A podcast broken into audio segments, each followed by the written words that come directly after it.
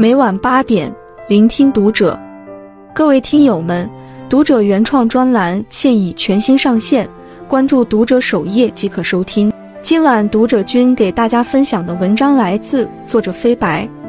男子吐槽女友共情力太差，反遭六千人嘲讽。为什么高手没有情绪？前几天在某大 V 的微博上看到一则投稿内容，十分有意思。投稿者是一名男生，有一个很优秀的医生女朋友。男生说自己第二天要考科二，心里很焦虑。教练为了防止学员由于过度紧张而影响考试成绩，给每人发了一个缓解紧张的药片。他和女友说了这件事后，女友出于职业本能，说是要三分毒，让他不要吃，然后就开始了一番说教。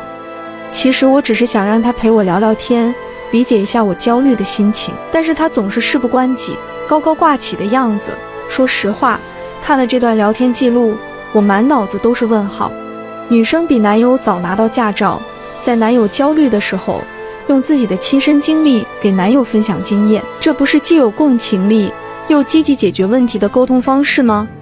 可男生非但不接受，还顺道内涵了一番女友，认为他是因为太顺、运气太好才一次性考过，并觉得他的行为是在恶的人面前吧唧嘴。好在女生也并未被男友的情绪带偏，陷入无休止的自证，而是直奔主题，安慰男友说：“小小的科二不用焦虑。”没想到男生不领情，还继续发泄情绪、翻旧账，把自己的想法强加给女友，大概是想测试一下女友到底有多冷漠。男生直接提出分手，想看看女友对这件事的反应会不会难受超过一个月。不料情绪稳定的女友直接告诉他，如果是因为这种理由分手，撑死难过一天。就这一天，我也是为我付出的感情难受。不是为失去你难受。看到这里，我已经被这个清醒的女生彻底吸引了。每个人都有自己的生活，不可能因为感情出点问题就要死要活、停滞不前。这不应该是一个成年人对待生活的态度。就像女生说的，男友明天要考试，但自己明天也有手术要上，不可能因为男友考科二焦虑就要陪他焦虑的拿不动刀。自己先是医生。然后才是他的女朋友。整个聊天过程，女生都很冷静的，一边安抚男友，一边想解决办法。反观这位男生，似乎一直试图通过搞崩女友的心态来找平衡。最后，女友情绪稳定，男生只能因无能而狂怒。帖子下方的评论区接近六千条的评论，全是对男生的吐槽，以及对这位女友的欣赏。想起一句话。发泄情绪是这世上最没用的行为。的确，生活不会因为你抱怨就对你网开一面，相反，你抱怨的越多，他就对你越苛刻。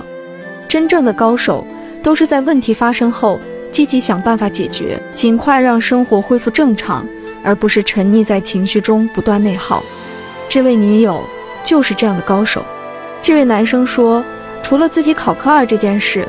生活中还有很多其他事让他感觉女友很冷血，比如女友刚拿证上路不久就被后车追尾了，那时正值早高峰，大家都急着上班，而女友的车被追尾，很大一部分原因是他急刹车，所以追尾后后车司机的态度不太好，而女友下了车却一直冷言冷语，该走保险走保险，你这么激动做什么？已经撞一起了，着急上火解决不了任何问题。你要上班，我也要上班。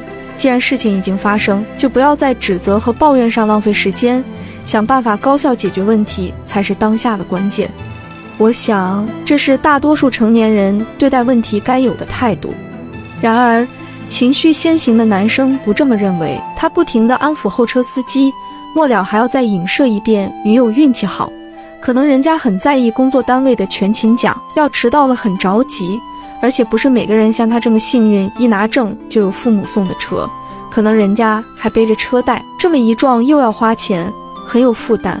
为什么高手都没有情绪？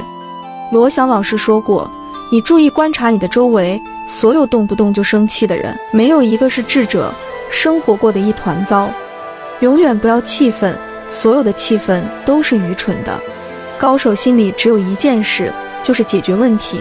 解决不了换办法再试，也不被情绪带偏。的确，情绪只会制造问题，不能解决问题。生活就是一个不断遇到问题、分析问题、再解决问题的过程。很多人觉得活得累，并非生活过于刻薄，而是你太容易被外界的氛围感染，被他人的情绪左右。著名撰稿人艾泰然也胡禅讲过一个故事：有天他加班到凌晨两点，老板突然发来邮件，把他一顿狠批，说他最近工作不用心。他当时心态就崩了，立马准备回邮件反驳。邮件里，他一边痛陈自己每天有多拼命、多努力，一边抱怨工作有多不容易，一连写了小几千字。写完邮件，他猛然间冷静了下来，并开始反问自己。换做我是老板，对下属工作不满意，发邮件批评他，想看到的是辩解和埋怨吗？当然不。最后，他把之前敲下的几千字一一删去，只回了一句话：“我会反思最近的问题，尽快调整。”之后，他一边反省，一边鼓舞并精进自己。很快，他就在下一次考核中得了双 A，成了同批人里最早被提拔的那一个。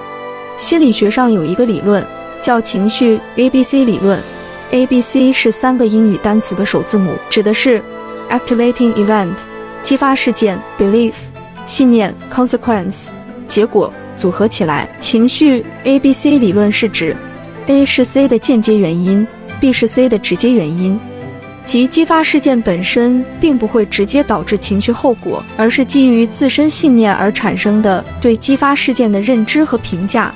导致了情绪后果，也就是说，一件事情的发生并不会直接让你产生情绪，是你的思考方式导致了情绪的爆发。高手并非没有情绪，而是能够从事件中抽离出来，进行客观的评定，从而不至于过于生气或难过。说到底，所有的坏情绪，最终埋单的还是自己。心理学家戴维斯教授曾对近一千人做了跟踪调查，得出一个结论：一个人如果长期处于激烈的坏情绪当中，会导致家庭失败、事业糟糕，或者把好事弄得一塌糊涂。因为被情绪支配的人，只能任由自己沦为弱者，让生活滑向无底深渊。就像泰然也胡禅，如果不能及时醒悟，把情绪发泄在邮件里，最终的结果可想而知。他既不能通过反省获得进步，还有可能因为被贴上情绪不稳定、难合作的标签而失去工作。林语堂有段话说得好：“一个心地干净、思路清晰、没有多余情绪和妄念的人，是会带给人安全感的，因为他不伤人，也不自伤，不制造麻烦，也不麻烦别人。”希望你我都能站在更高的视角看待生活，不被情绪困扰，迎来生活的柳暗花明。共勉。关注读者，感恩遇见。